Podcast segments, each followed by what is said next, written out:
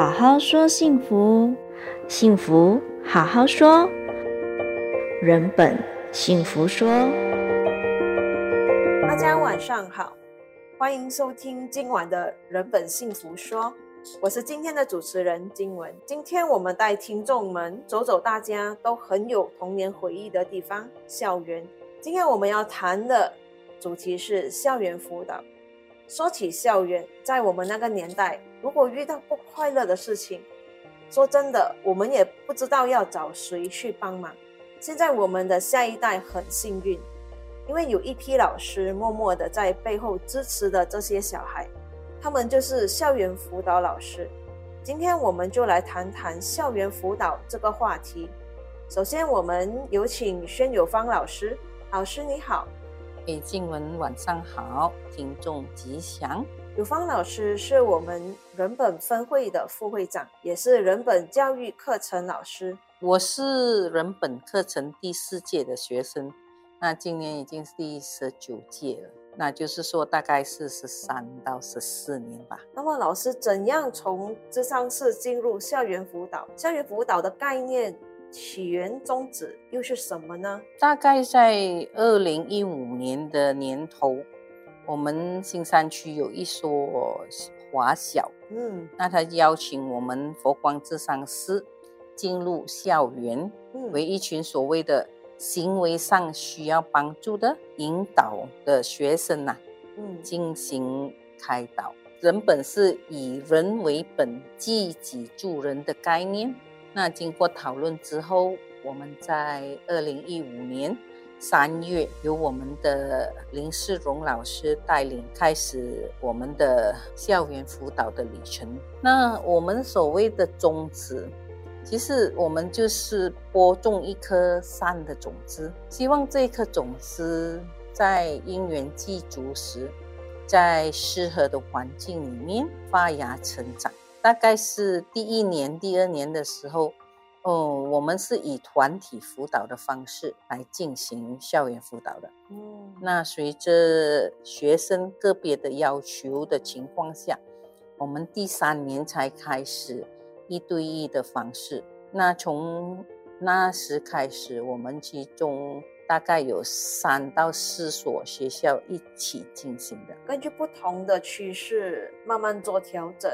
才有今天的校园辅导。这样问题来了，学校的辅导和平时的辅导区别是什么呢？学校辅导老师他是第一时间接触所谓的问题学生啊，那他会站在学校老师的角度去教导这些孩子。那我们进入学校，我们是通常以第三者的去关怀这些孩子啦，也是陪伴他们。慢慢的去引导他们往善的正面的思维的方向去。目前我们都是以一对一的方式，我们保持做尊重孩子，保持做保护隐私的条例，真诚的面对每一位来到我们面前的孩子。这样的活动除了能帮助孩子，得到了心灵的慰藉。若在学习的路上遇到了阻碍，也有一个能够得到协助的管道。这里想请教老师，校园辅导的操作形式、对象，除了会牵扯到学生，是否也会牵扯到老师或者是家长呢？嗯，校园辅导嘛，我们通常都会以尊重校方，配合学校安排的时间、地点进入学校。那由他们的负责老师去安排他的同学，就所谓我们的个案了哈。嗯嗯，那对象开始肯定是我们的同学了。嗯嗯，如果需要的话，我们当然会邀请呃他的老师啊，他的家长加入。我们希望说，通过他们的加入。就是这些家长啊、老师的加入，会带给呃小朋友多一份关心和关注。那我们也为了配合家长的工作时间哦，我们通常也会把家长在安排到星期日他们的休息日，呃，来到我们的这个面谈地点，在我们的佛光呃禅净中心。哦，原来后续见面的方式。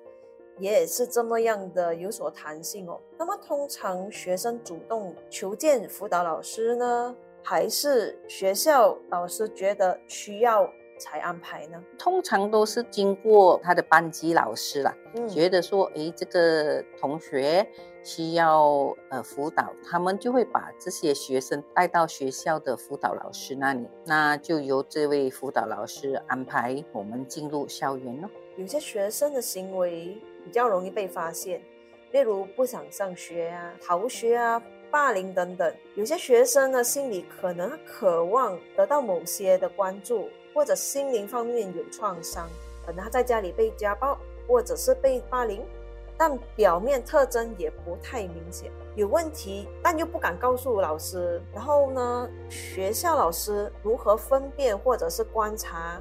这名学生是需要被辅导呢，或者是有什么可预防的方法？通常了哈，你就讲孩子嘛哈，嗯，他毕竟还是孩子啦，对，嗯，他怎么样去把自己的问题隐藏起来？多多少少啦，你在他日常生活里。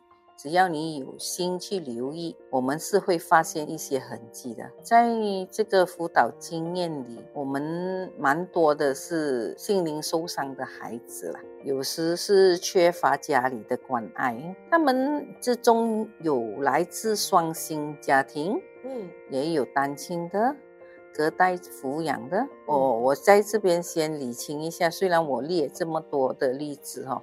我我并不是说，哎，所有来自这样的家庭的孩子都会出现问题啊。所以，通过学校老师细心的留意观察，将一些他们认为需要辅导智商的学生交由给你们智商。那么，在与学生进行咨商后，是否和学校老师进行交流、商量对策啊，或者是给予方案之类的？就像之前讲的了哈，我们需要邀请老师啊、家长参与的时候，商量适合孩子的方案。那通过这个配合的家长，通常孩子的问题。会逐渐减低啦。有我们也有意识到一些，嗯，就是叫的也不来的一些呃家长啊，所以呃有些是我很无奈的哈。嗯嗯，在如果他们有来的这些家长，我们通常这些比较配合的家长，他们都会学习怎么样成为一位关怀孩子的家长。亲子关系好了，对于孩子的成长。是有很大的资源，孩子感到有爱的时候，通常都会健康的成长。老师这里有提到一个非常重要的点，就是有感受到爱的孩子，通常都会健康成长。想请教老师，如果只是单一对学生进行辅导，是否能够起效用呢？相信有些孩子的家长可能会忽略。或者以忙为理由拒绝与智商员沟通，孩子依然需要面对他们的问题。这样的情况之下，你们又会如何处理呢？这个是这样哈，我们通常辅导，我们现在目前是一对一啦。嗯，那我们可以更专注在孩子身上，那跟孩子建立友好的关系。嗯，那他也让他信任我们呐，比较容易了哈。嗯，这样孩子的问题哈，不一定来自孩子身上。他周遭的人事物都是他今天的问题所在。像星云大师说的，我们的副本 photostat copy 错了，应该把正本 original 改正。那如果我们说孩子是我们的副本，家长就是正本了。很多时候很多东西我们无法去改变，比如说他的生活环境、他的父母生活方式与态度。像我开始说的，我们的宗旨，我们的目的，就只是单单去播种一颗善的种子，希望这一颗种子在因缘具足时，在适当的环境里面发芽成长哈。佛也有不能度的人哈，所以我们也不是神，我们也不是什么救世主，那我们也需要慈悲的看我们自己所不能做到的事，告诉自己现在因缘不具足，祝福我们每一个以上的人，不去批判自己，给自己打气加油，这样我们这份工作才能走得轻松，走得远。确实哦，孩子是一个家庭教养的。一面镜子，他们的学习和行为上出现问题，这还真的反映了平时的教养上需要做调整的部分。所以，家庭教育、学校教育在小孩的成长过程中缺一不可。这样话说回来，校园辅导有什么注意的事项跟界限呢？注意的事项就比如说保密原则啊，不因为这个我们的所谓个案是个小孩子，我们还是要尊重他的隐私权的。做到界限嘛，我们。要尊重学校，不私底下去联络个案，家长不去干预学校这所谓的规条了。嗯，这真的很重要哦，因为每个学生呢也有属于他们自己的一个隐私空间。这样的话，校园辅导中面对的多数类型的问题是什么呢？通常我们都会把它分成大概是两种了哈嗯。比如说行为跟心理啦，就行为我们讲过于好动啊，去干扰同学啊，打架、说谎啊、偷窃啊。那心理的，就是大概是沟通啊、人际关系啊这样的等等呢。这样，老师是否方便呢？举个例子呢？可以分享一一两个个案了哈。嗯。因为必须尊重他的私人隐私权哈。嗯。呃，其实是。可以说，诶，他们的一些我我是有改过的，并不是真实的他了哈。我来分享一个说不说话的女孩，她来到我面前的时候，她大概是九岁，在班上不说话，很难沟通。那有甚至她的同学说她是哑巴。送来的原因，呃，就是时常不带课本，不做功课。那通过绘画，慢慢得到她的信任。他画的更多，通过他的画，我们慢慢拼凑出一幅他在家里的一些生活故事，他的生活环境，他在家里怎么样被对待的，所以他在我这里是他一个疏解压力的地方，呃，疏解他的情绪的地方，哈。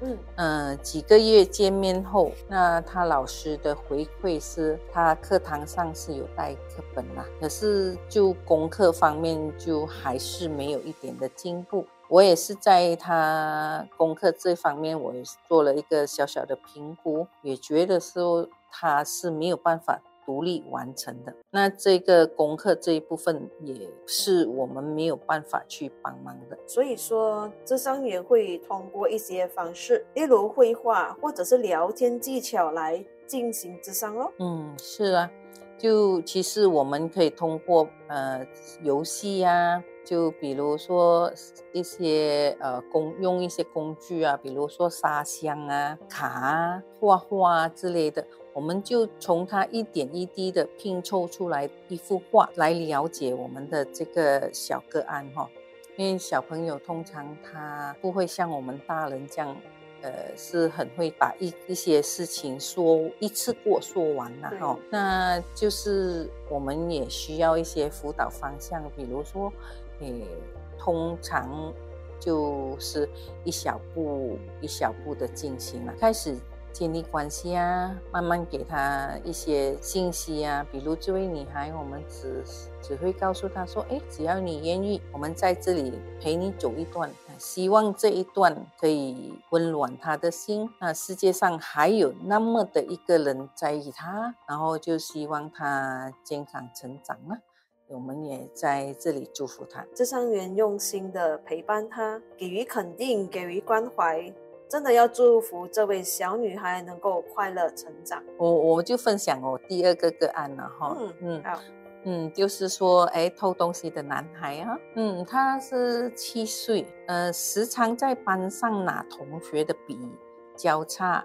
回家，小朋友完全没有意识，他这样拿是不对的。在家里只有他一个牌子，然后家里东西他都可以用。来到学校班上，怎么样就好像都变了哈。嗯嗯，在学校太多规矩需要遵守了，所以呃，我们的辅导方向就是说，你通过绘本，通过故事，告诉他正确的概念、想法，告诉他一些方法，比如说他要怎么样。可以自己有自己的笔来用呢？就比如说，我们可以说，哎，这个是方法哈，就是自己每一天整理书包、笔盒啊，这个是培养他的责任感，当然，这个呃，他需要他的父母的帮助啦。这样通过他整理书包，如果要用到的时候还是没有带，那怎么办？他可以说，哎，去跟他的朋友借。可是要必须得到对方的允许才可以拿来用，这个也顺便让他明白，如果朋友不借，那是朋友的权利，让他学会尊重他人哦。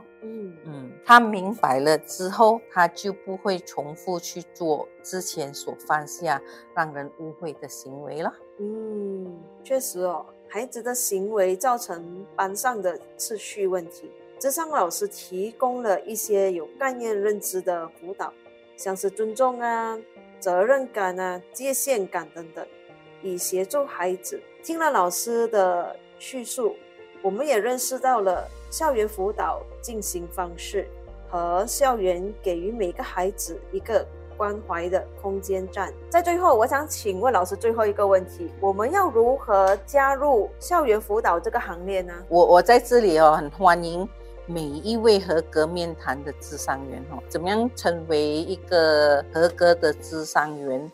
那只要你进入我们的人本课程一百个小时，一百个小时的咨商师服务，那通过老师的评估，成为我们的合格面谈呃咨商员。啊，为了我们保持自己的素质。合格后，我我们每一年出席率要保持在七十五巴仙。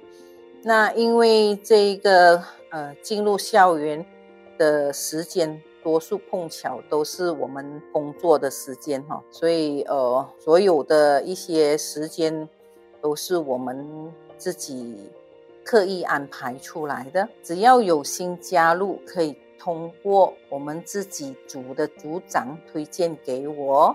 我是有方，这份工作是长期的工作。也有法师告诉我说：“哎，菩萨是永不退休的。”嗯，这一句话就呃一直记在我心里了。好的，谢谢宣有方老师今天与我们的分享，谢谢老师，谢谢。若您现在处于需要有人聆听或理清思绪的阶段，可以拨打佛光之上师的热线或预约面谈。好好说幸福，幸福好好说，人本幸福说。